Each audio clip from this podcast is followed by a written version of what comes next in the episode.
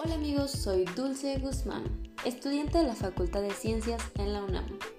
Bienvenidos a mi podcast. En este espacio hablaremos de una adaptación morfofisiológica.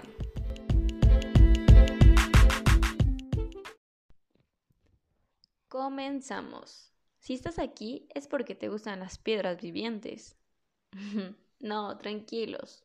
Estoy hablando de las plantas con aspecto de piedra, que se mimetizan con su ambiente.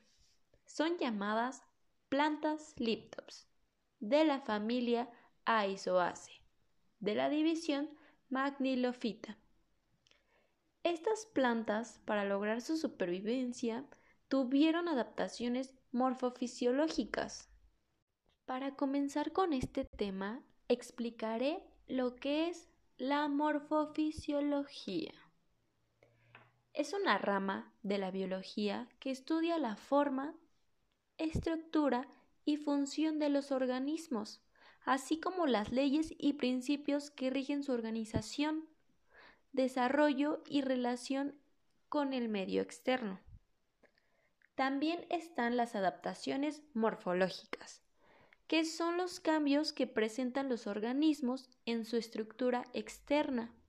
Esto permite la mimetización, ya que imita formas para mejorar la adaptación al hábitat.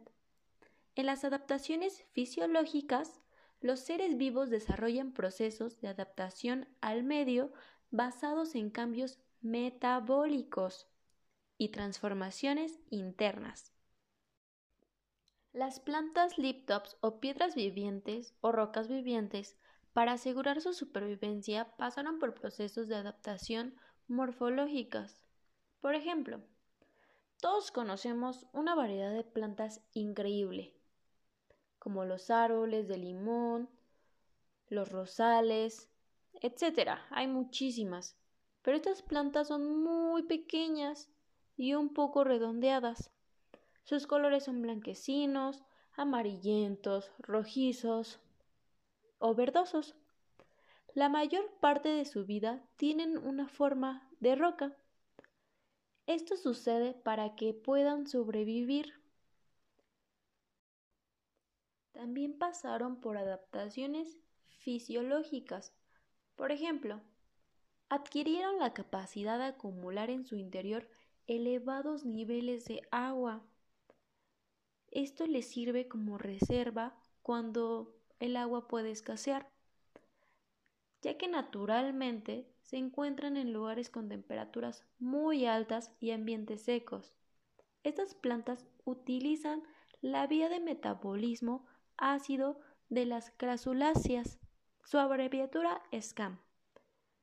El fin de este proceso es reducir al mínimo la fotorrespiración.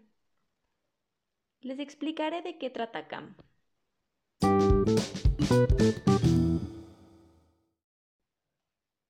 Continuamos. CAM es una vía de fijación de carbono en plantas que evolucionaron por el estrés hídrico y una elevada iluminación. A lo que me refiero es que tienen que soportar mucho sol.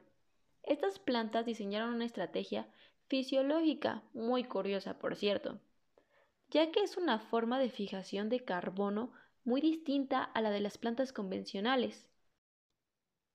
Les explicaré.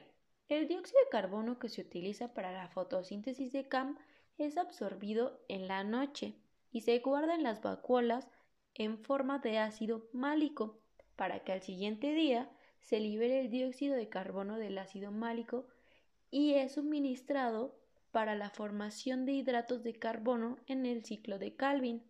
Espero no estén muy perdidos. Para que no lo estén, les explicaré lo que ocurre en el ciclo de Calvin. El ciclo de Calvin consiste en una serie de procesos bioquímicos que se realizan en el estoma de los cloroplastos.